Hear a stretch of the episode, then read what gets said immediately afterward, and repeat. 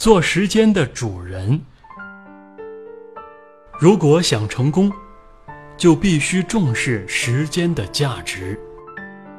时间抓起来就像金子，抓不住就像流水。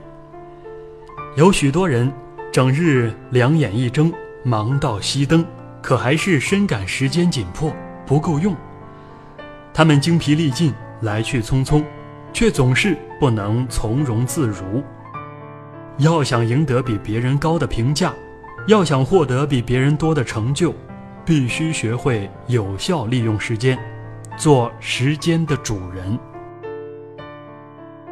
德国伟大的文学家、诗人歌德说：“我们都拥有足够的时间，只是要善加利用。一个人如果不能有效利用有限的时间，就会被时间俘虏，成为时间的奴隶。一旦在时间面前成为弱者，他将永远是一个弱者。因为放弃时间的人，永远也会被时间放弃。”时间可以毫无顾忌地被浪费，也可以被有效地利用。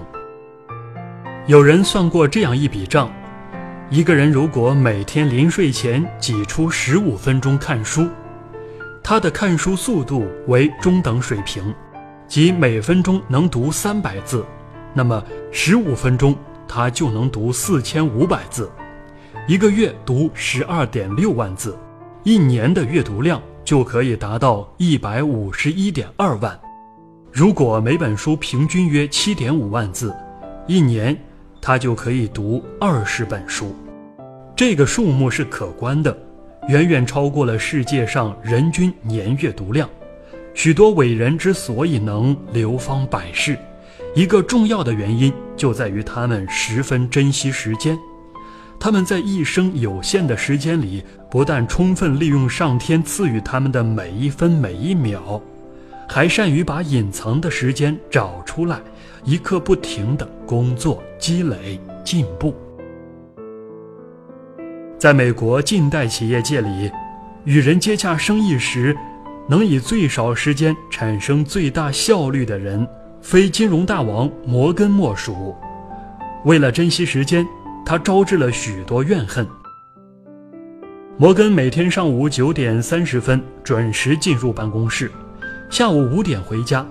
有人对摩根的资本进行了计算后，说他每分钟的收入是二十美金。除了与生意上有特别关系的人商谈外，他与人谈话的时间绝不超过五分钟。